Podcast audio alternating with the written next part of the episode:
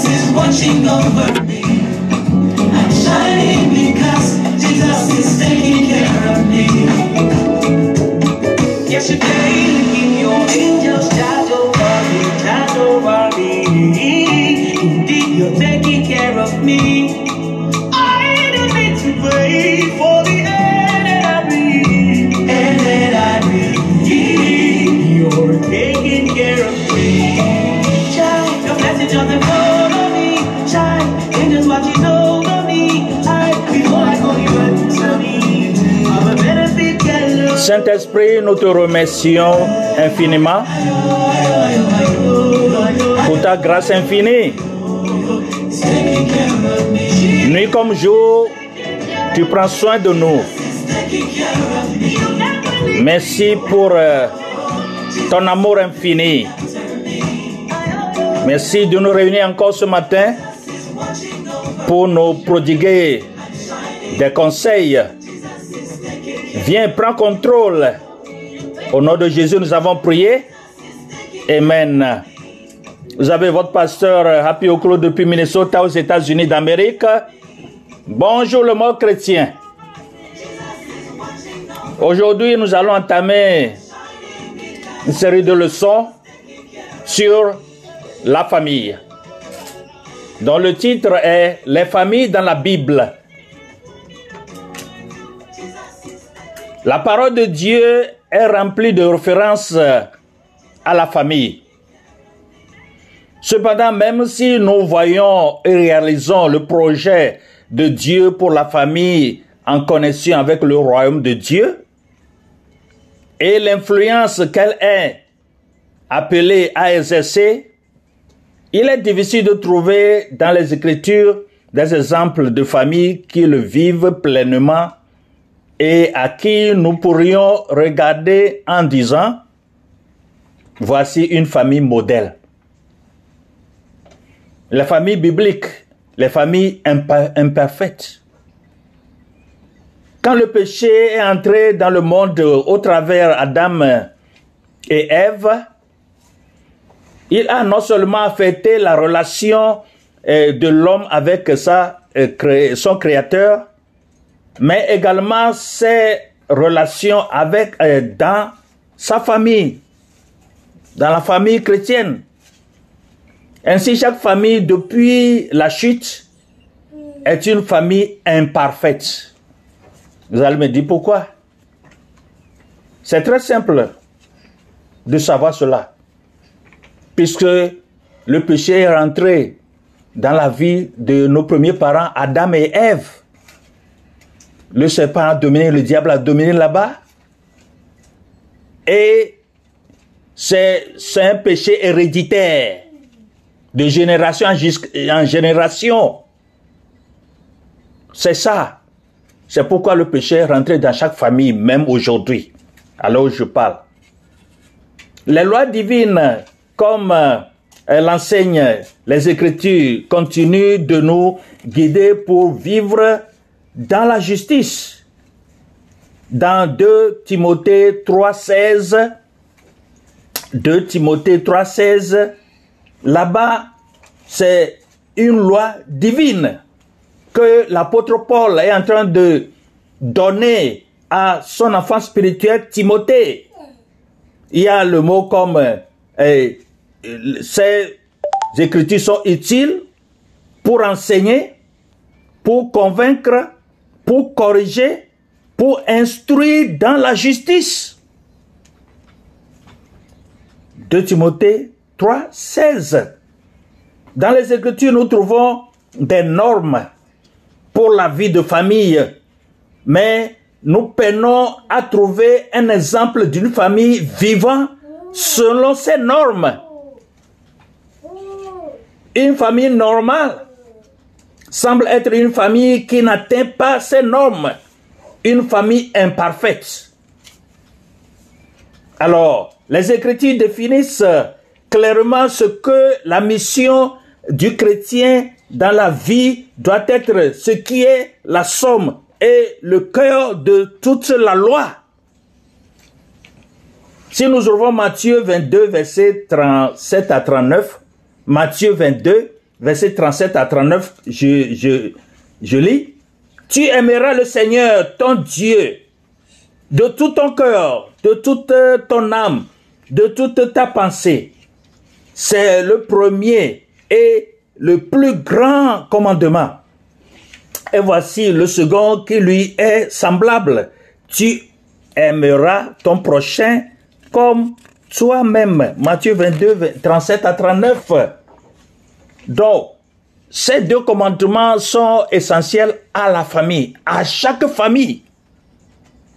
À chaque famille, dans chaque famille.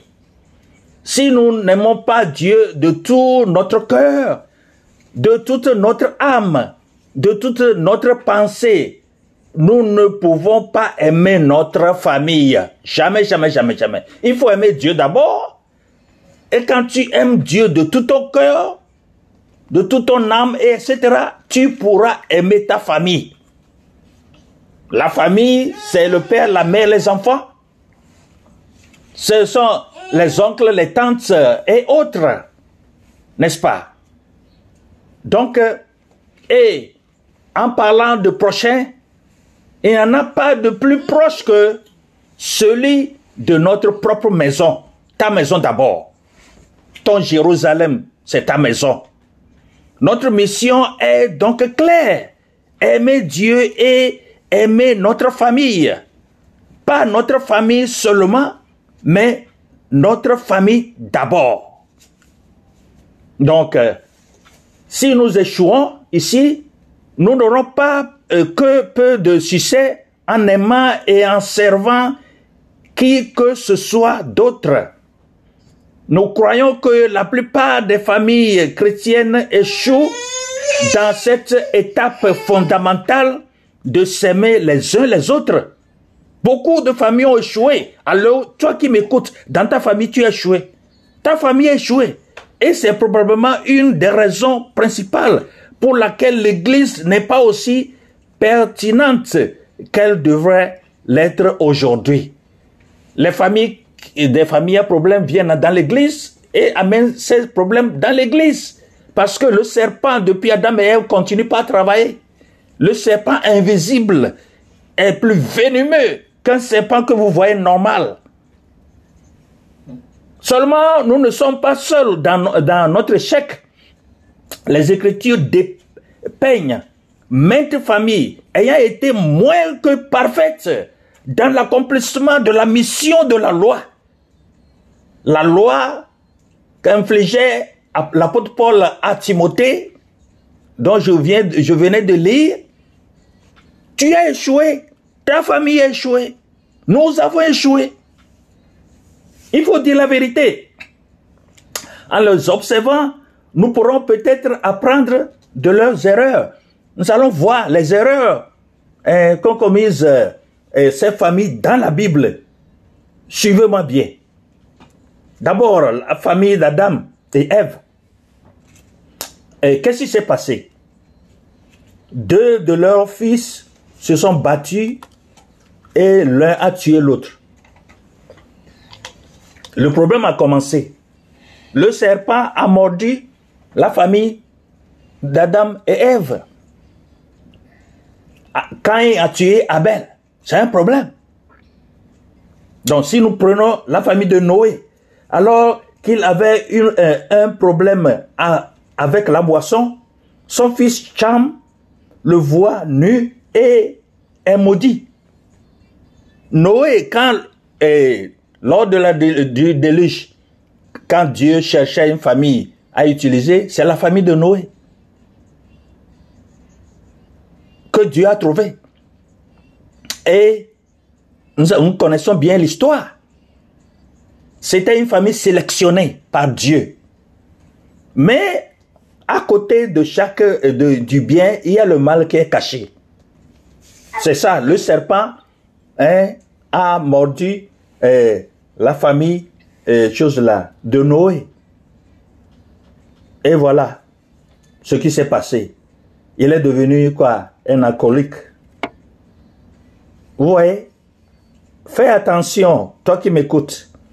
À côté de chaque bien, il y a un mal qui est caché et il faut faire attention. Fais très très très attention.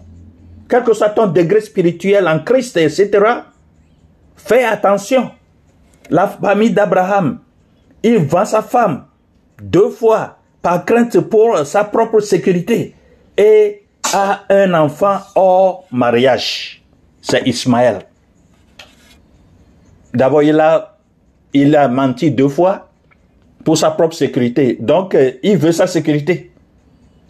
Et pourquoi pas la sécurité de sa femme? Et puis, en même temps, à côté, ils ont un enfant hors mariage. C'est Ismaël. Ce n'était pas l'enfant promis. Il a beaucoup de familles. Toi qui écoutes, même tu- si tu tentes d'avoir un euh, enfant hors mariage, c'est contre la loi de Dieu. C'est contre la loi divine. Beaucoup, beaucoup de familles ont des enfants cachés hors mariage. Donc, Lot tente de donner ses filles à des homosexuels, puis plus tard se saoule et commet l'inceste avec elle. Dans la famille de Lot aussi, il y a des problèmes. Il y a des problèmes. Et le problème d'inceste, ça, il y a euh, bon nombre de chrétiens se couchent avec leurs propres filles et les enceintes. C'est de l'inceste. Le sang, le même sang ne peut pas se marier. Le même sang. Mais ça se passe. Et beaucoup d'hommes, chrétiens même, ont pris leurs filles en otage pour sexe. Et beaucoup de mamans aussi ont pris leurs garçons en otage pour sexe. Donc, vous voyez qu'il y a, pas il y a problème dans ta famille aussi. Si nous prenons la famille d'Isaac, il préférait un de ses fils à l'autre, alors que sa femme, Rachel, préférait l'autre, entraînant une rivalité entre frères. Toi, parent qui écoutes, pourquoi aimer un enfant plus que l'autre?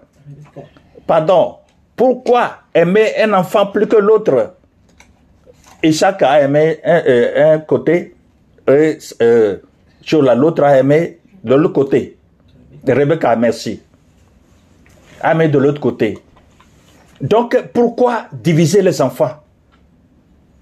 Pourquoi diviser les enfants? Pourquoi diviser les enfants?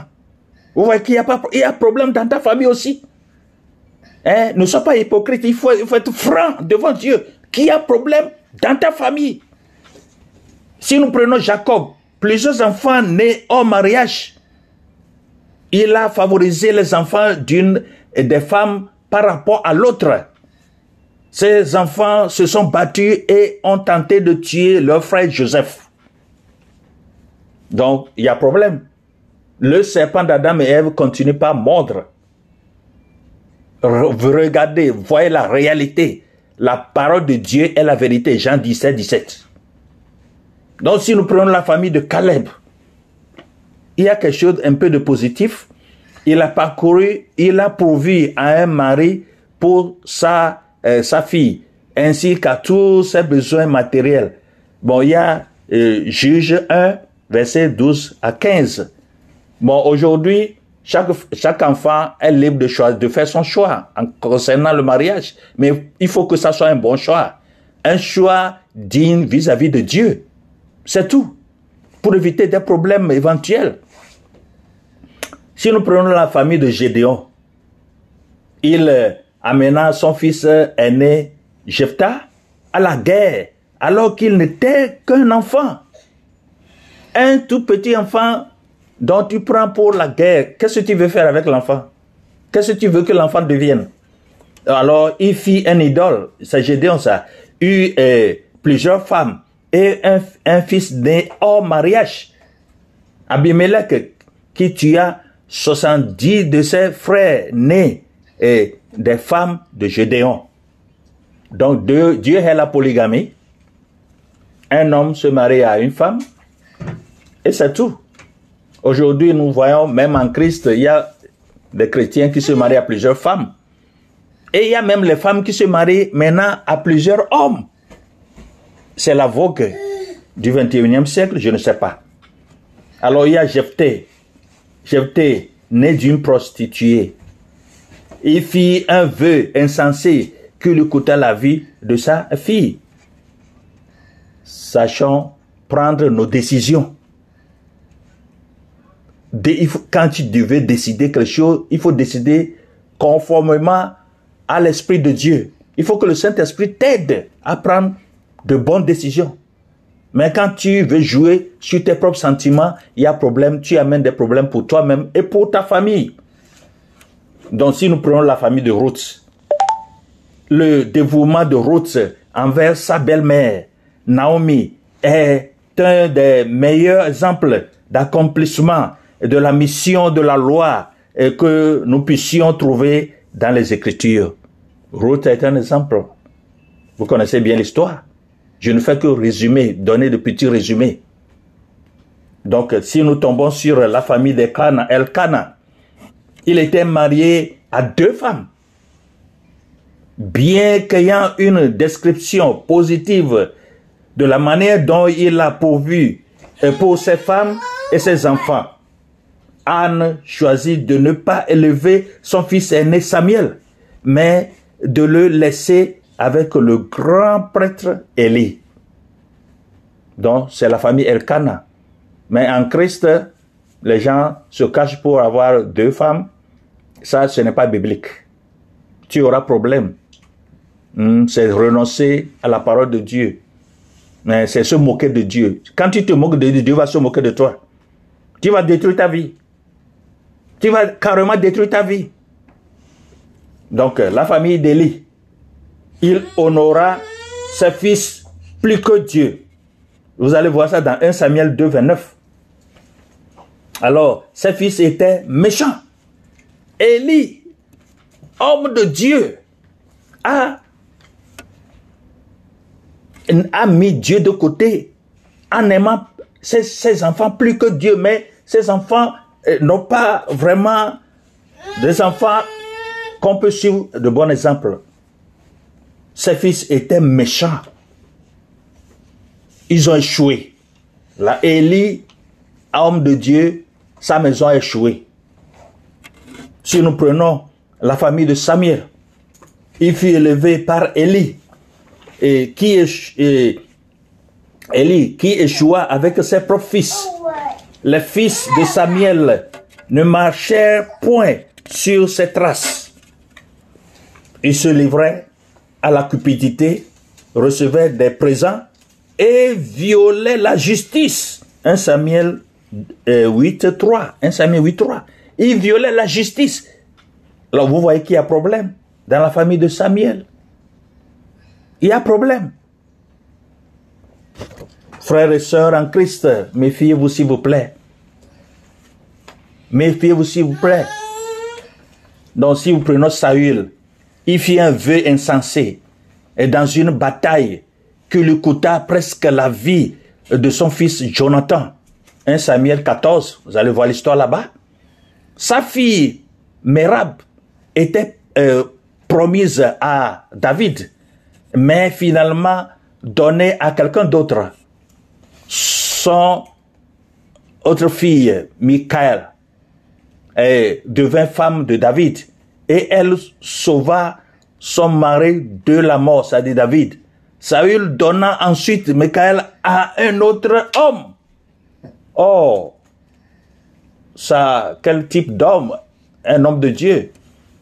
Mais David finit par la reprendre. 2 Samuel 3, versets 13 à 16. Mais elle méprisa David et resta stérile. 2 Samuel 6, 16 à 23. Donc, dans la famille de Saül aussi, il y a problème. Et 2 Samuel 6, 16 à 23.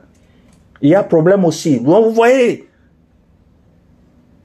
je vous donne ces exemples-là pour voir que, pour vous démontrer que le serpent, depuis Adam et Ève, continue pas à mordre les gens, à mordre les familles, et devient plus venimeux au jour le jour. Donc, euh, si nous prenons la famille de Job, il avait sept fils et trois filles. Job était très préoccupé par ses enfants qui apparemment eh, passaient leur temps à boire et à faire la fête. Dieu lui enleva tous ses enfants-là. Et il semble que sa femme l'abandonna aussi, selon l'histoire biblique. Plus tard, Job éleva sept autres fils et trois autres filles. Ces filles partagèrent son héritage avec leurs frères et Job vit ses petits-enfants jusqu'à la quatrième génération. Ça, c'est une bénédiction. C'est une bénédiction. La famille de Jésus, Joseph, Marie de, eh, Marie de Marie, la mère de Jésus, est dépeint comme un, homme attentionné que ne veut pas l'exposer à la disgrâce quand il découvre qu'elle est enceinte. Nous connaissons bien l'histoire de la mère de, Mar euh, la mère de Jésus. On n'entend plus parler de Joseph après que Jésus ait 12 ans. Quelques passages des évangiles nous montrent que les frères de Jésus ne soutenaient guère son ministère et ne croyaient pas qu'il soit le Messie avant sa crucifixion. Donc vous voyez, il y a des problèmes partout, n'est-ce pas? Donc méfions-nous. Philippe, le cas de Philippe, un des sept diacres établis dans Acte 6. Philippe alla évangéliser la Samarie après la mort d'Étienne et finit à Césarée où apparemment il s'établit et fonda une famille. 23 ans plus tard, on le retrouva à Césarée avec quatre filles qui prophétisent. Vous allez voir l'histoire dans Acte 21, verset 8 à 9. Acte 21, verset 8 à 9. Un certain nombre de choses nous frappent lorsque nous considérons ces familles. Tout ce que je viens de vous parcourir, hein, l'histoire, petite histoire de chaque famille, mais chaque famille a son histoire. T'as toi qui écoutes ce message, ta famille aussi a son histoire. Il y a les bas, il y a les hauts, c'est Adam de si. Alors, tout d'abord, il est très étonnant que certains des personnages les plus justes dans les Écritures aient eu une vie de famille dépro, déplorable.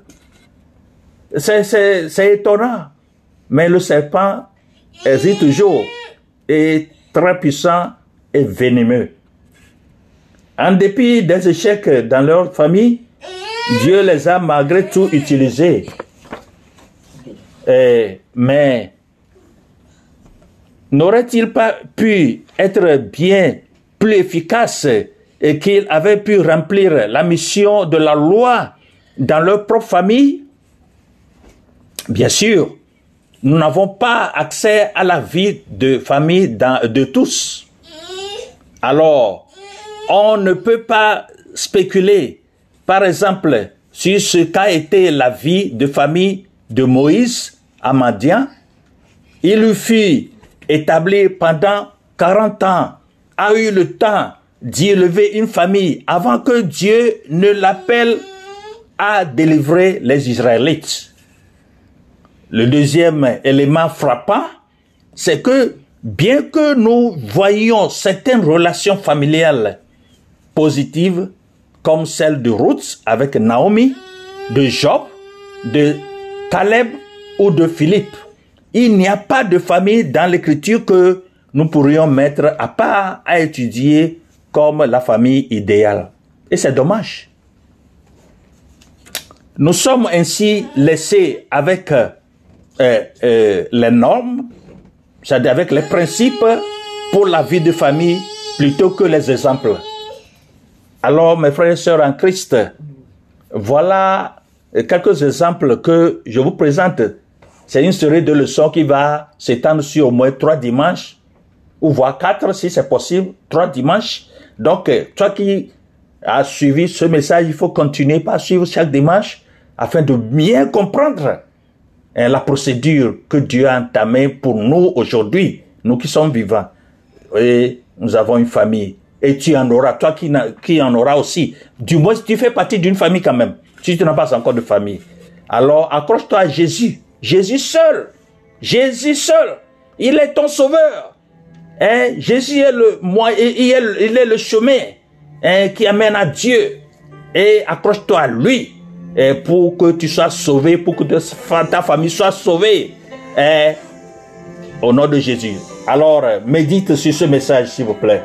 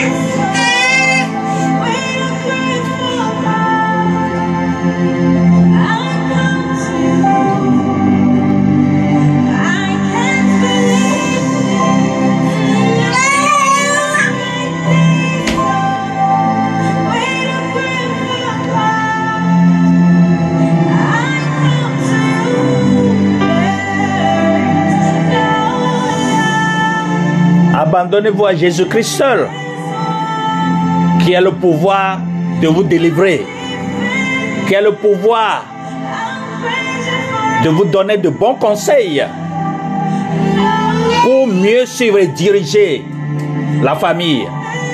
Ta famille, ta famille a besoin de Jésus-Christ.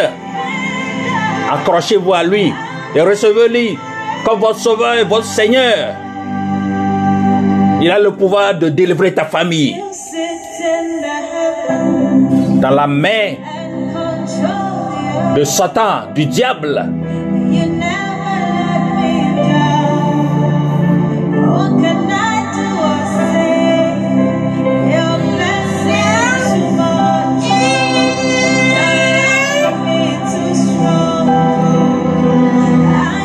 Prions. Père céleste, tu nous as donné en la sainte famille de Nazareth un modèle de vie. Aide-nous à faire de notre famille, de nos familles, un autre Nazareth où l'amour, la paix et la joie règnent.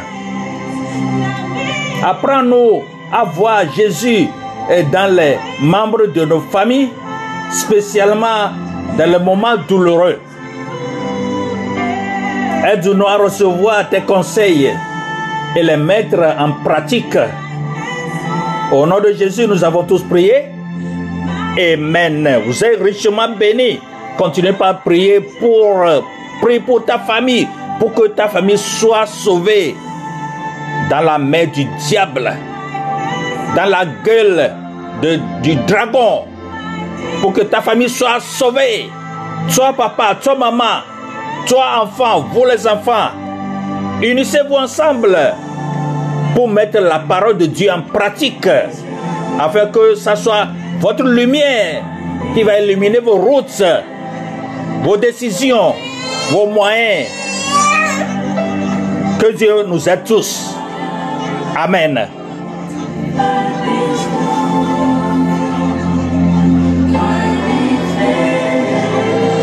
N'oubliez pas de visiter notre podcast God is a Ministries sur le site encore.